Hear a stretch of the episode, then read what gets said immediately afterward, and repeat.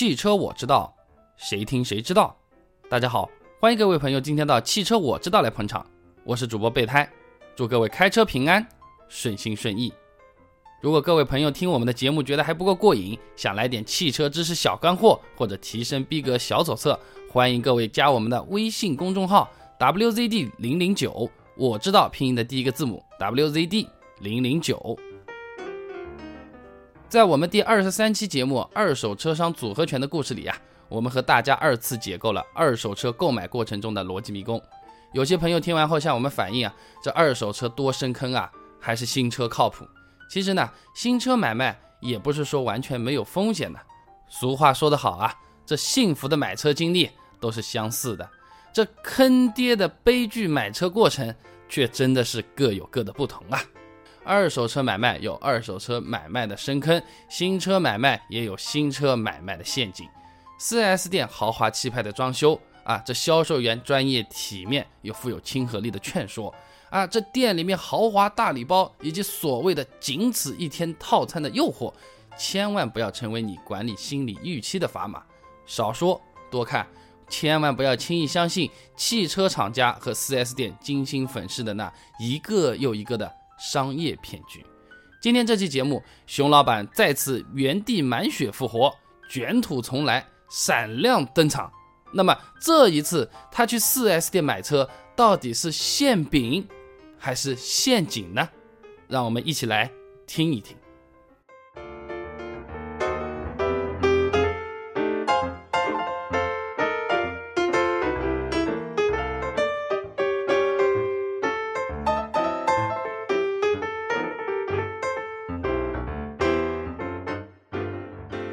熊老板呢，自从上次买二手车被搞得这么灰头土脸的之后呢，现在学乖了，啊，到处去打听什么地方的车子比较靠谱啊，我干脆就买个新车算了啦。新车有不便宜的那些地方呢？啊，买新车吧，买新车吧。这二手车啊，是真的不是我们这些人来玩的。那么三天以后呢，熊老板又给我打了个电话，哎，急匆匆的，哎呀，备胎呀，哎呀，这次是绝绝对对，千真万确，肯定是没有问题了。哦，我说你话呢，不要说的这么死啊！这世界上呢，什么东西都有可能发生意外的啦。你什么事，你先跟我说嘛。那熊老板说：“哎呀，我跟你讲，我现在去 4S 店，我现在就在 4S 店，我看到的这个奔驰 E 级车非常好，这个全新的，而且这个价格非常便宜啊，它比边上的那家店啊，我网上也查过资料了，比边上这家店啊要便宜整整五万块钱啊！哦呦，我实在是按耐不住了，备胎啊！”你说这个车子该买不买买啊？我想想是肯定没问题啦，人家这么豪华的这种装潢，我刚走到店里面去，哎，这漂亮的小姐带我走来走去的，还泡杯咖啡给我喝嘞。你这次没有把咖啡洒人家身上吧？啊，没有没有，呃，真真没有。我说了，熊老板，这个天上是不会掉馅饼的啦。要是真要掉什么饼下来，它也肯定是铁做的啦。这个铁饼掉下来了，除了砸死你，没有什么其他的结果的啦。你这话怎么这么说的？熊老板不太高兴了，还能听见他在展厅里面这么来回走来走去的这个皮鞋声，踏踏踏踏的。我说，那你这个车子见过没有啊？他说，我我我见过啊，那不就展厅里停着吗？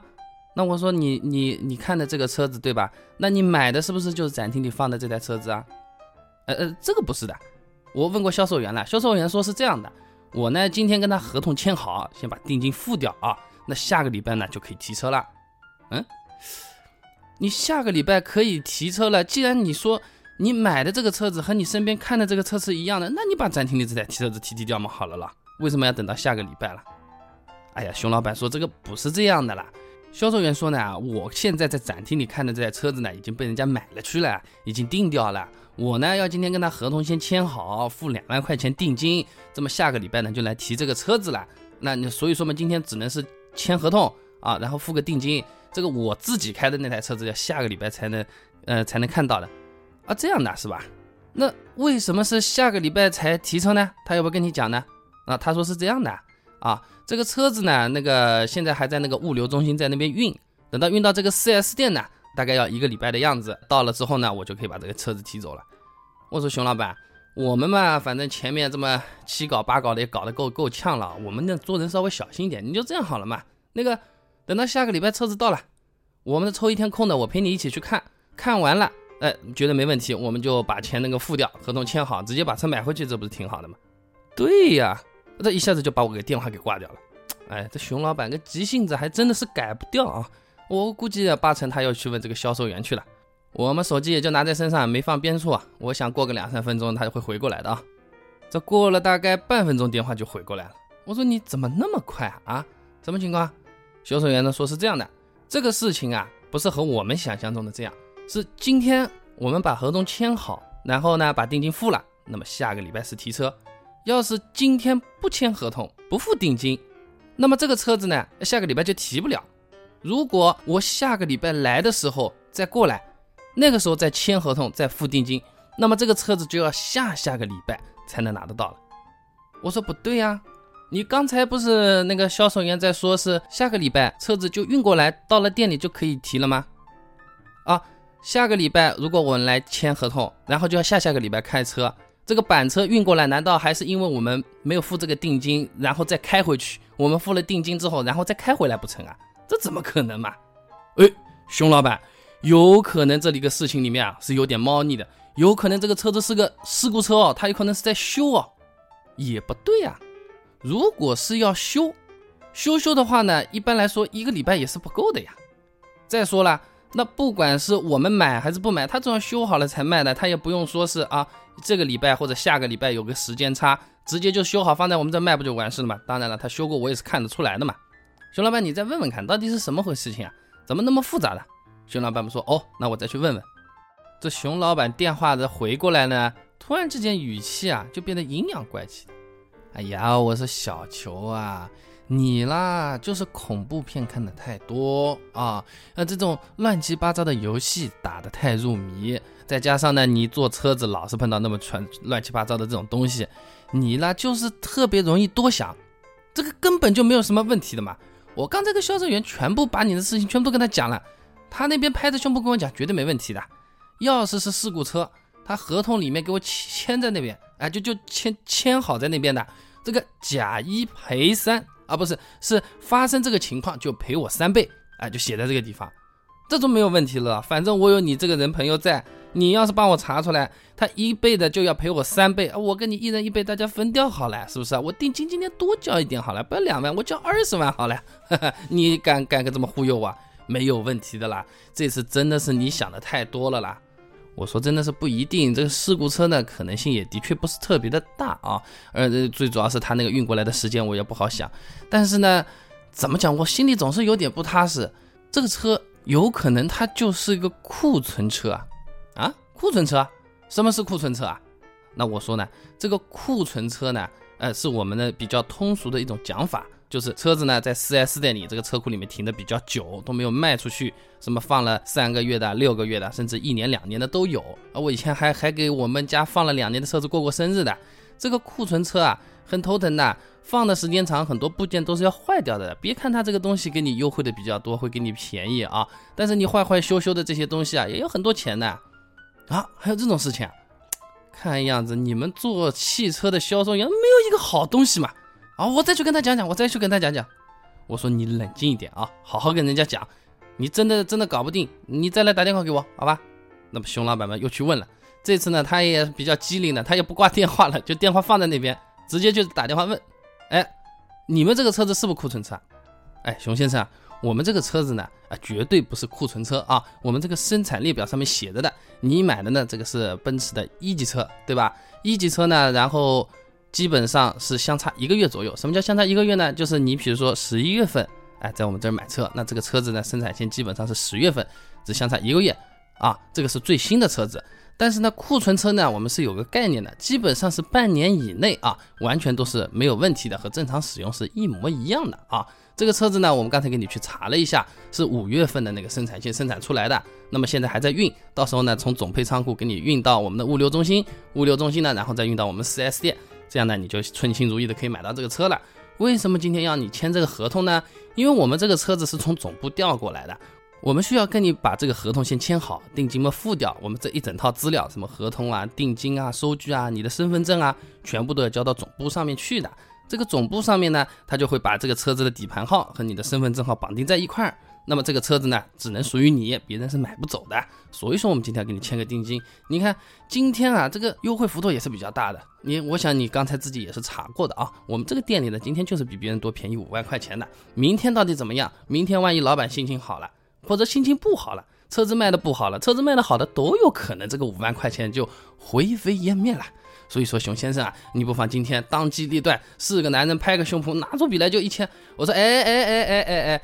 兄弟啊，你当销售员水平是蛮好的啊，啊，这个销售技巧是绝对 OK 的。不过我跟你讲一下，这个半年以上的车子，你说和新车是一样的，你们以前有没有培训过这个事情啊？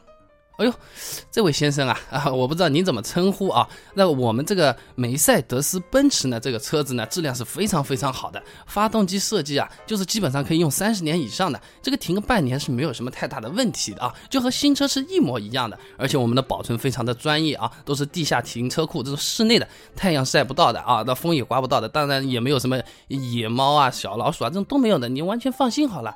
那那到时候你只要今天把这个订单给签下来啊，把这个定金给付掉，哎，我们去给总部报上去，呢车子就完完好好给你运过来，请你放心，完全是没有问题的。我们不是什么什么快递啊，我们没有暴力分拣的，我们运输都是最专业的板车队给你运过来的，你放心好了。我说啊，好的好的，知道了知道了，你把电话给熊先生啊。喂，贝塔，这个车子怎么样？我说你要不上个厕所去啊？我没事，上厕所干什么？哎呀，哎，借一步说话，借一步说话，你到个没人地方去。哦，好好好好好。那么熊老板叨叨叨叨走了两步啊，大概又跑到厕所里面去了。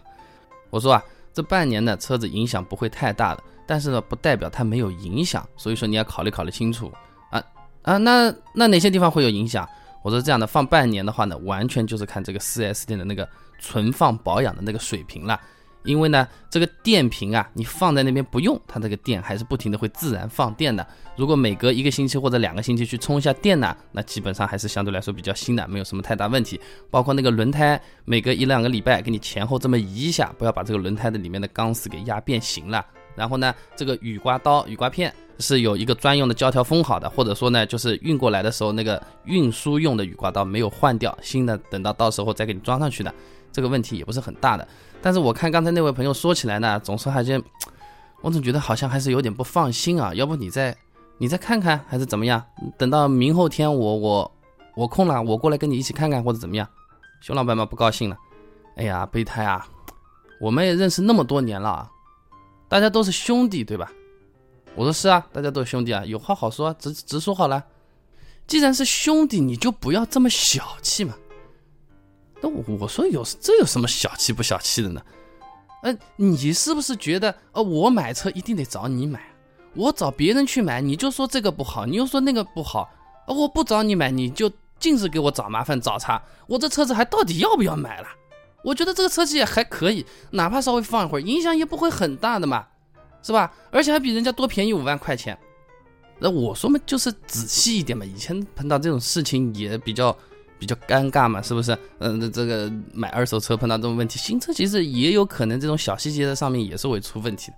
好了，好了，好了，好了，你不要说了，你不要说了，你这个人看着好像挺挺忠厚老实、蛮和善的，尽是些花砂肠子。我跟你讲，你不就是想让我觉得这里车子不好啊？最后面啊，觉得到你这来买才才放心嘛，是吧？人家价格也的确是比你便宜啊，你这个人实在是太不够意思了。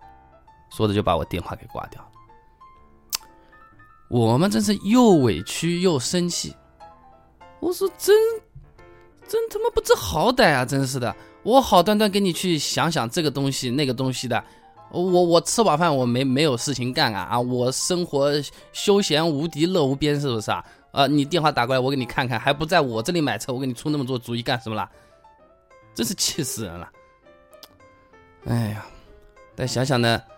这个车子呢，的确好像还算不错，从目前听起来啊，虽然呢它是那个库存车啊，那么相对时间也不是特别的长。如果那边保存的还可以的话，我觉得买买的话，优惠五万块钱也不错。原本呢，我是想给熊老板这么去打听打听的，如果了解一下他们的存放地点啊，然后他们的运输方式、物流公司啊，OK 的话呢，我还觉得你买了就算。你这么着挂我一个电话，老子吃了空来帮你了，那你爱买不买？那这这啊。想想兄弟一场，发个短信吧。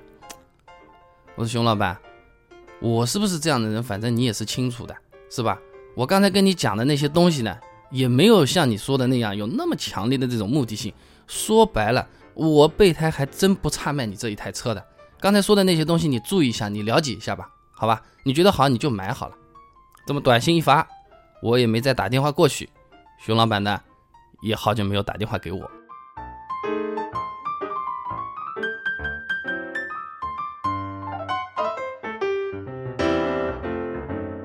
这大概过了个半个月的样子吧，这熊老板给我发来了一个微信，歘，一张图片，一台奔驰 E 级车的那个照片，呵呵，那我就用语音跟他说嘞，恭喜啊，贺喜啊，熊老板啊，车子买好啦。哎，这熊老板又回了条，这个不是我的车子啊，我没有买。上次你跟我说了之后，我越想越心慌的，后面车子就没买。这没买，你发张照片干什么？你是不是最近想买车想疯了？我看你挑挑也挑不好，我说说你也听不过来。你要不不要买车了啊？上次就这么挂我电话，一个下文也没有的，还问我是不是兄弟？你这种人啊，那江湖义气要归归零的，你知道吧？啊？哎呀，备胎，你不要这么说好不好啊？这个是这么个情况，你也知道的，我们电子市场里都一个挨着一个的，是吧？呃，这都是这是互相竞争的关系嘛，那的。免不了有点攀比的嘛，就我隔壁的那家那个呃，老是来怂我，是不是啊？就就那个呃，说说我车子开的差或者怎么样，我想想嘛，也要去买个车子。其实我也不是特别的呃，好像想要换车子或者怎么样嘛。但是这个商业竞争上被他这么说两句，我也很难受。那个人嘛，也真的是。那个人真的也是不够意思，每次都是我接大客户和客户聊的差不多的时候，转悠转悠悠，嗑着瓜子走到我边上来，吐着我这个店铺一地，还还还来臭我说我车子开得很差，没什么实力或怎么样，是不是抢生意也啊，这个也不算是抢生意的，这简直就是损人不利己的这种事情啊！我这里的忠诚客户，你这样说两句，他会跑到你这里去，老子大熊不要做生意了，真是的，开玩笑了，真是的。我说好了，你不要唠叨了，你说重点，讲人话，行不行？你那个一级车照片干什么？哎呀，熊老板说，这事情是这样的啦，就是我刚才说的旁边的这位仁兄啊，上次我不是看过之后，你跟我讲，我心慌嘛，不是没买嘛，这回去了嘛，这不他又来抬杠了，他就说，哎呦，熊老板啊。怎么看车看了一个多月还是没有买车啊？你不是说要买个奔驰的吗？是不是？我从来没有坐过奔驰哎，你买来让我坐一下看一看嘛。这个奔驰很好的哦，不好意思啊，你最近是不是生意不怎么样啊？你要是手头有点紧，钱不够呢，我这里借你点给你好了。我呸！我没钱我还买奔驰啊？你这个人说话就是恶心。那这样好了，你你你你你要借我钱，有本事你去买啊，有本事你去买啊，买嘛就买了了。那我呢就是这么和他聊着聊着，这么两个人一起去看车，还真的是巧。我们去看车呢，还就是看了上次我看的那个 4S 店，然后呢那台车子呢还就是那台车子。我说运到了，哎，运到了，运到了。那你这张照片发给我干什么呢？你也像我一样无聊，去说一句，然后再被人家说啊？我才懒得鸟你嘞！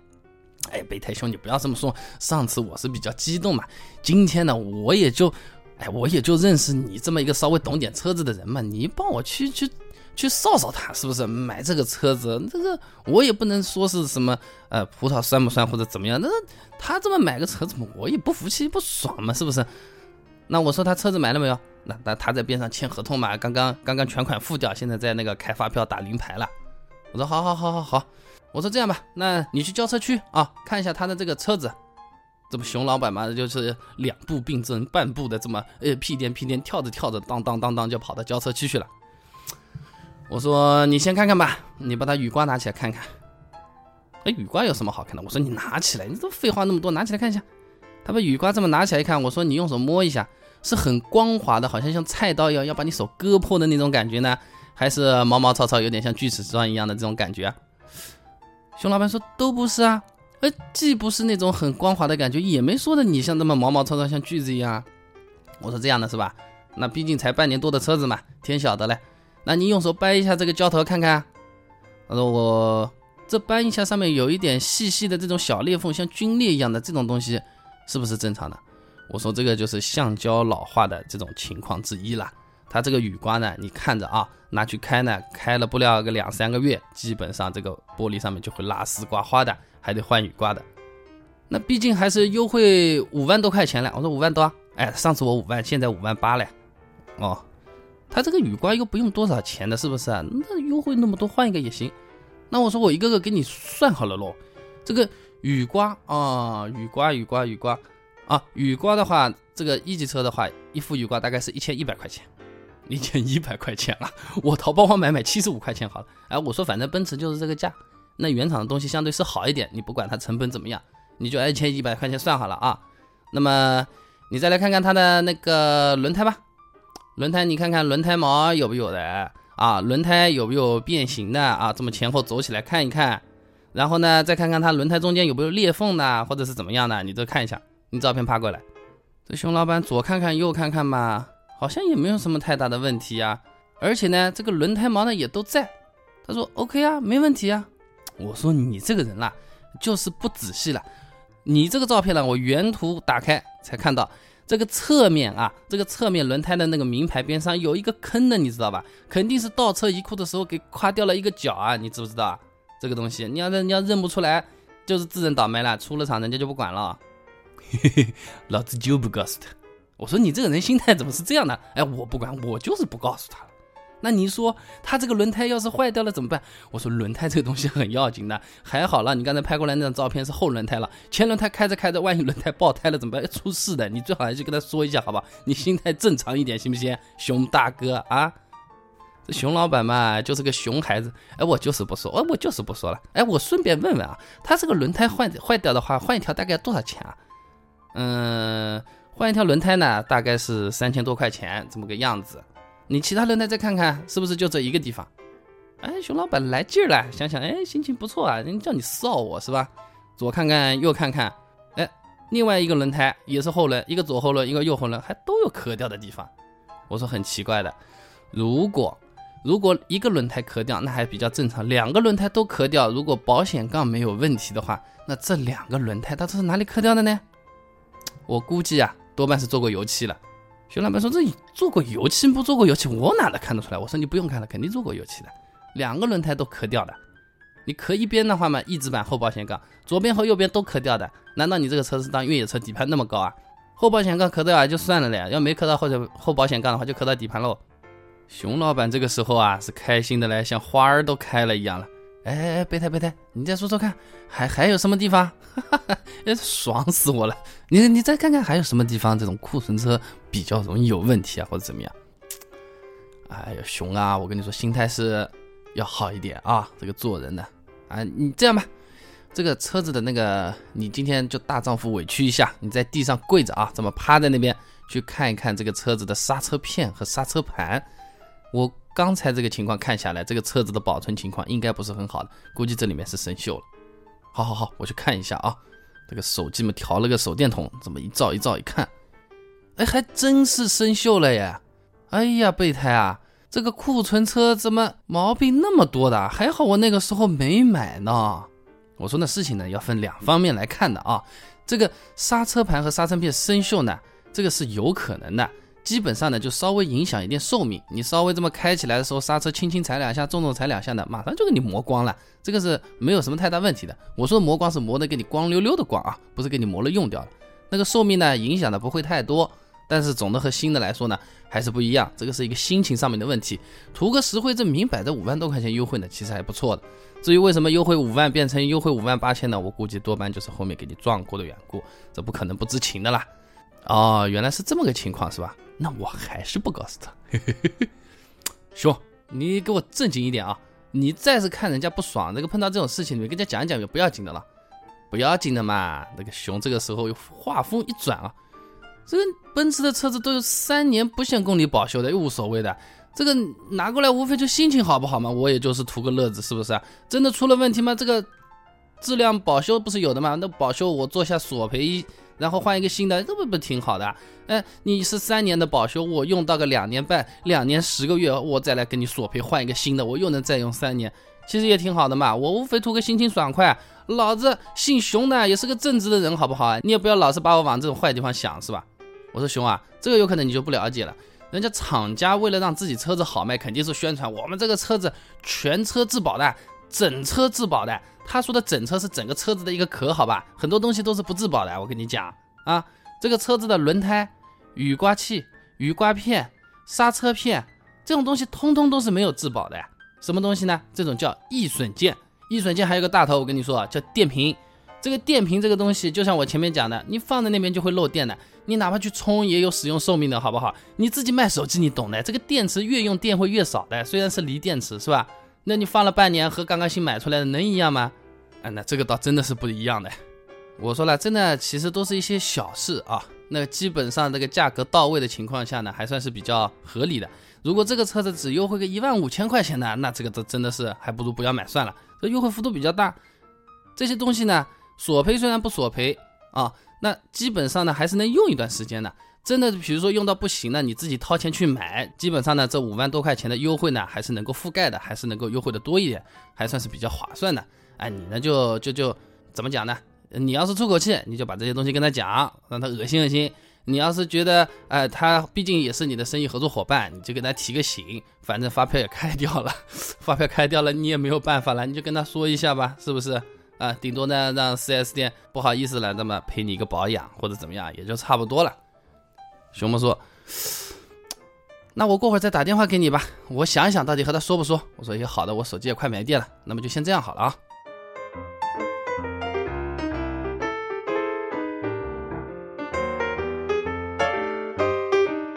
这过了几天呢，熊老板介绍了个朋友到我维修厂里面来修车子啊。那修完了，客人走了嘛，我就和熊到外面去找个路边摊啊，大家再吃点饭，聊起来了。我说：“哎，上次你和你们那个隔壁家店的那个《甄嬛传》演的怎么样了啊？”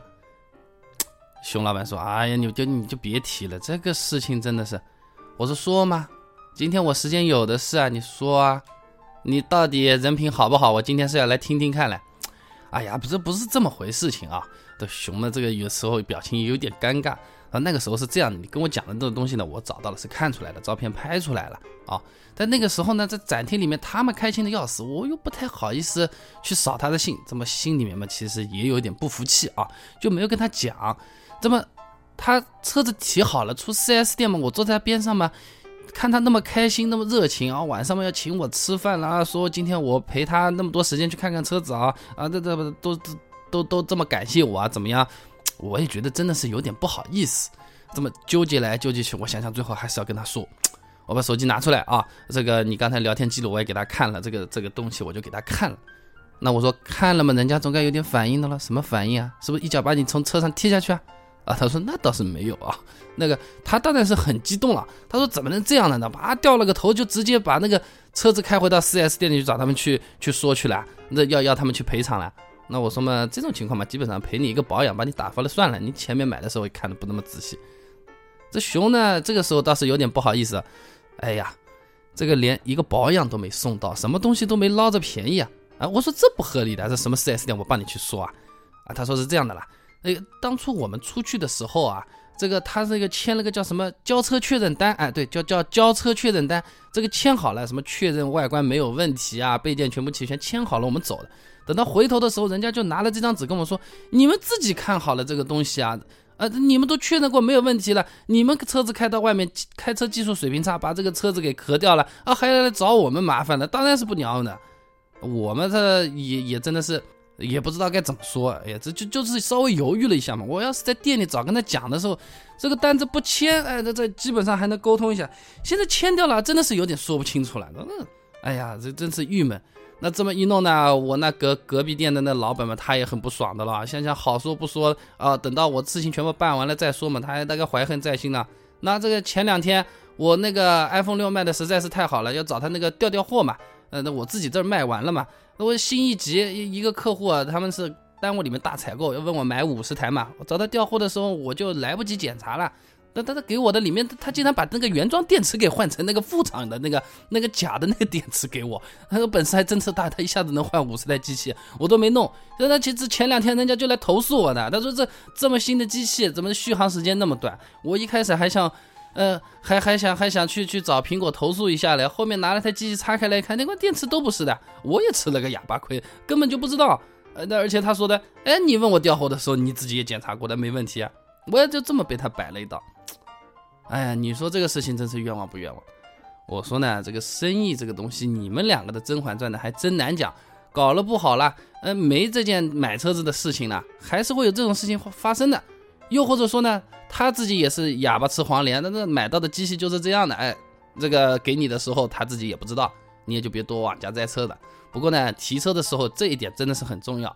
就是你提车的时候啊，这个交车确认单真的是不能随随便便就签个字的。很多时候就吹啊，祝你旅用车愉快，祝你旅途愉快，祝你天天 happy，祝你各种喜大普奔，是吧？啊，然后签了个字就让你滚蛋。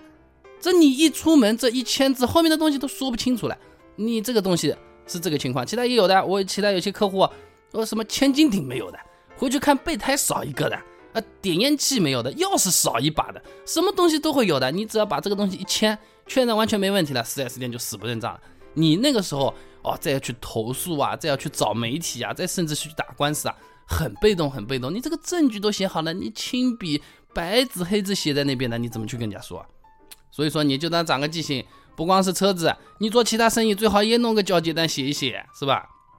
哎，兄说，哎，是的，是的，是的。我说好了，不说了。吃饭吧，我看你这个车子这一时半会儿也买买不下来了。下次那个有那个上海那个上赛道的那个试驾会，我们一起去开个车玩玩吧。你到时候再挑过嘛好了。熊老板们说啊，好的好的，下次再说吧，下次再说吧。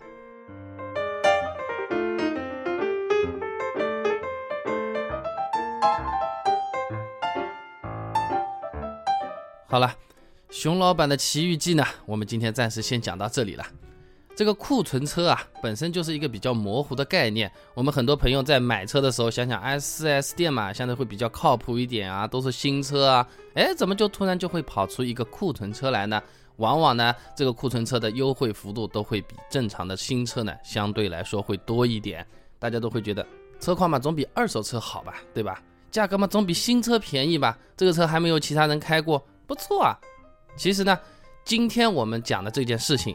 主要是围绕着 4S 店的库存车到底值不值得买这么一个问题。那这里我再给大家来讲一讲。那首先就是说，什么是库存车？到底怎么样的车才叫库存车呢？其实啊，库存车这一个概念，都是我们普通消费者哎对这种放的比较久的这种车子的一种统称。而严格的讲，在汽车销售领域，它是没有库存车这么一个概念的。库存是什么概念？就是我把车子进来放到我店里了，放在那边第一天就是有库存了。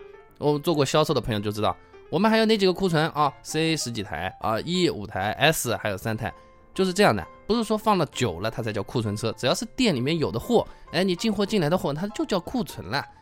那么和我们大众消费者讲起来比较接近的那个库存的概念呢，我们是有另外一个词来解决这个问题的，叫滞销车。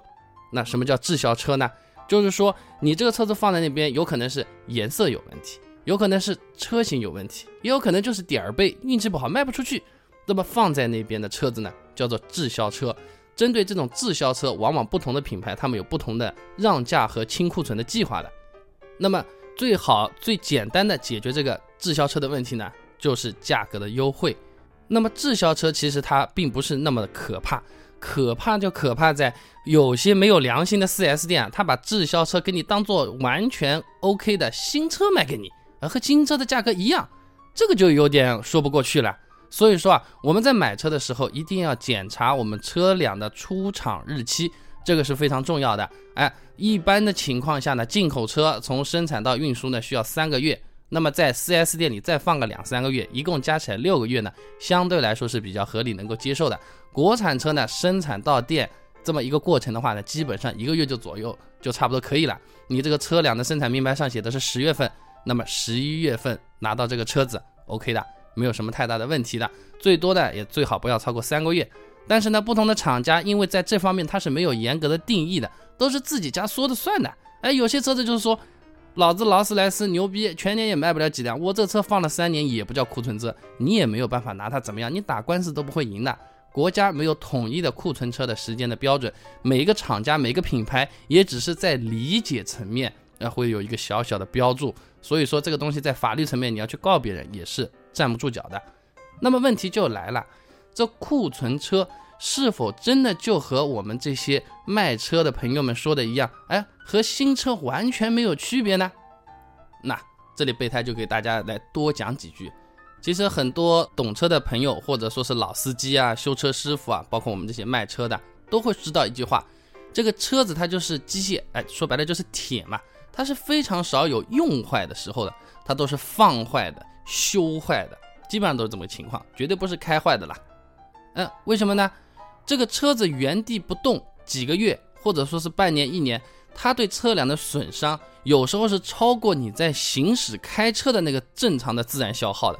最明显的就是你车子里面的油液的变质、零件的这种老化，比如说这个蓄电池，刚才我们讲过了，对吧？你反复的充电，这还算好，能保证一定的电池容量，但是寿命还是会有影响。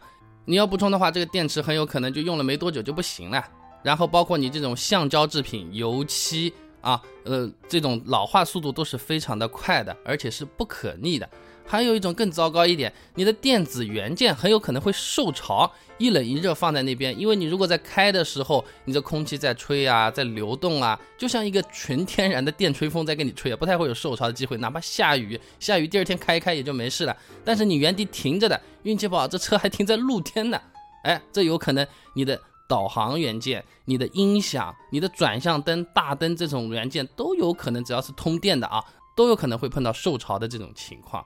甚至是如果你停的地方风沙会大一点，你的散热器、风箱、空气滤芯、排气水孔这种都有可能会碰到堵塞的这种情况。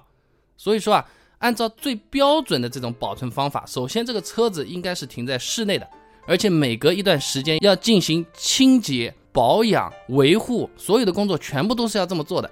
但是真的是非常非常少有 4S 店会去这么干的，包括我们去看这种 4S 店官方网站，哎，一个照片的，我们这个车子多少多啊，全部都停车场停在那边，都是露天停在那边的，大多数就是前面发动机盖上有一张白白的胶带纸给你这么贴在那边防防晒而已，其他也不会有什么太多的保护。以前我还碰到一些更夸张的，有些 4S 店实在是太夸张了。我跑到那边去看看他们库存的那个车子，我他们的车子我货都不敢进啊，有个鸟窝在在在这个车边上，有个鸟窝，这个真的是让人无语到极点了。鸟窝呢相对会比较少，但是冬天的时候啊。那些小猫小狗是特别喜欢把这个车子来当做窝的，哎，就这因为比较比较温暖一点，又挡风遮雨。那我们那个时候还经常开玩笑说，哎呀，这个又是猫的，又是老鼠的，这个排气管里钻进去了什么？这车子哦，真的是弄得不行的了。怎么个开玩笑法？哎，你有猫了，自然就没有老鼠了嘛。这个老鼠不会弄到排气管里面去的，呵呵，这个也只是说笑了。所以说，库存车或者叫滞销车，它是可以买的。但是它的保存情况是非常非常关键的。那么怎么样去了解这个保存情况？即便是我们圈内做汽车的人也是非常难了解的。最简单的办法就看车子停在哪里，是室内的还是室外的，是地上的还是地下的。然后就是用眼睛比较容易看到的这些橡胶件啊、油漆啊、外观件，看看它的老化情况。当然专业检测是可以，但是往往我们广大朋友去提车的时候，一是开心，时间急。二的话呢，也不具备这种专业检测的这种能力和机械。哎，有些情况啊，就是你要把这个车子架起来，甚至是拆开来来检查的。新车谁会让你拆开来呢？包括有些朋友说啊，我上路去开一下，感受它的实际感受。我水平很好的车子不一样，我能感觉得出来的。你要发票开完，保险给你做掉，临牌给你打好，人家车子才让你上路的。等到那个时候已经晚了，什么东西都签好了。所以我们也只有这些东西来看。这里呢，我还要说一个比较大的误区。针对库存车啊，往往大多数朋友都会担心，如果那个商家相对来说比较诚信的，他跟你讲他就是库库存车，他往往会给你签一个叫附加售后保障。比如说你这个车子啊，原本是两年的那个嗯保修时间，然后我这个车子在店里停了一年了，我再给你加一年，三年保修时间，而且这还不是已经用掉一年，三年减一年等于两年，它还是听起来还是非常的够意思的。是这样的，你今天提车。我这个保修时间是按照今天开这个发票的日期来开始算的，以前停的时间不算。就是说，从今天你把发票开掉，全款付清，车子开走之后的往后的两年再额外加一年，我再给你做保修啊。哎，其实怎么讲，最可怕的是不在保修覆盖范围之内的那些易损件，那些东西啊，你那用坏了就是用坏了，就要自己实实在在的掏钱去换的。它不在保修范围内，你给我延长十年保修都是没有用的。什么刹车片、轮胎、雨刮刀这几个东西是最常见的、最容易坏的那几样东西，哎，就要自己掏钱。所以说我们在买的时候啊，也要掂量掂量，我这个买个刹车片多少钱，买个雨刮刀要多少钱。在保证质量的这种情况下，然后再和这个库存车和正常的车子销售的差价来比一比，就像我们刚才那个情况，一个轮胎三千块，一个雨刮一千一啊，其他没有什么问题，算算做上油漆，呃，这么大致一估摸啊，有可能是五千八千，但是它这个车子比市场行情价多便宜了五万块钱，OK，这没问题啊，我哪怕我自己换，是吧？只要我不是处女座的，或者是有强迫症的，那基本上也是一个非常不错的选择，但是呢。如果它只比正常的行情多便宜了五千块，但是我乱七八糟的配件算在一起，什么电瓶三千块、两千块啊，这种比较好一点车子比较贵嘛，配件加在一起要花两三万才能把它换回来，那就不划算了，反而还不如是买个新车了。所以说啊，在买滞销车这个情况下，我们都要留一个心眼，而且往往放超过一年以上的车子呢，我建议各位朋友和 4S 店沟通的时候，你买了这个车要无条件的再赠送一次保养，这次保养是干嘛的呢？就是在你提车的当天或者提车的前一天，直接先把原来老旧的机油啊、空气格啊、空调格全部都换掉，这样呢，对后面日常的使用是会有比较大的帮助的。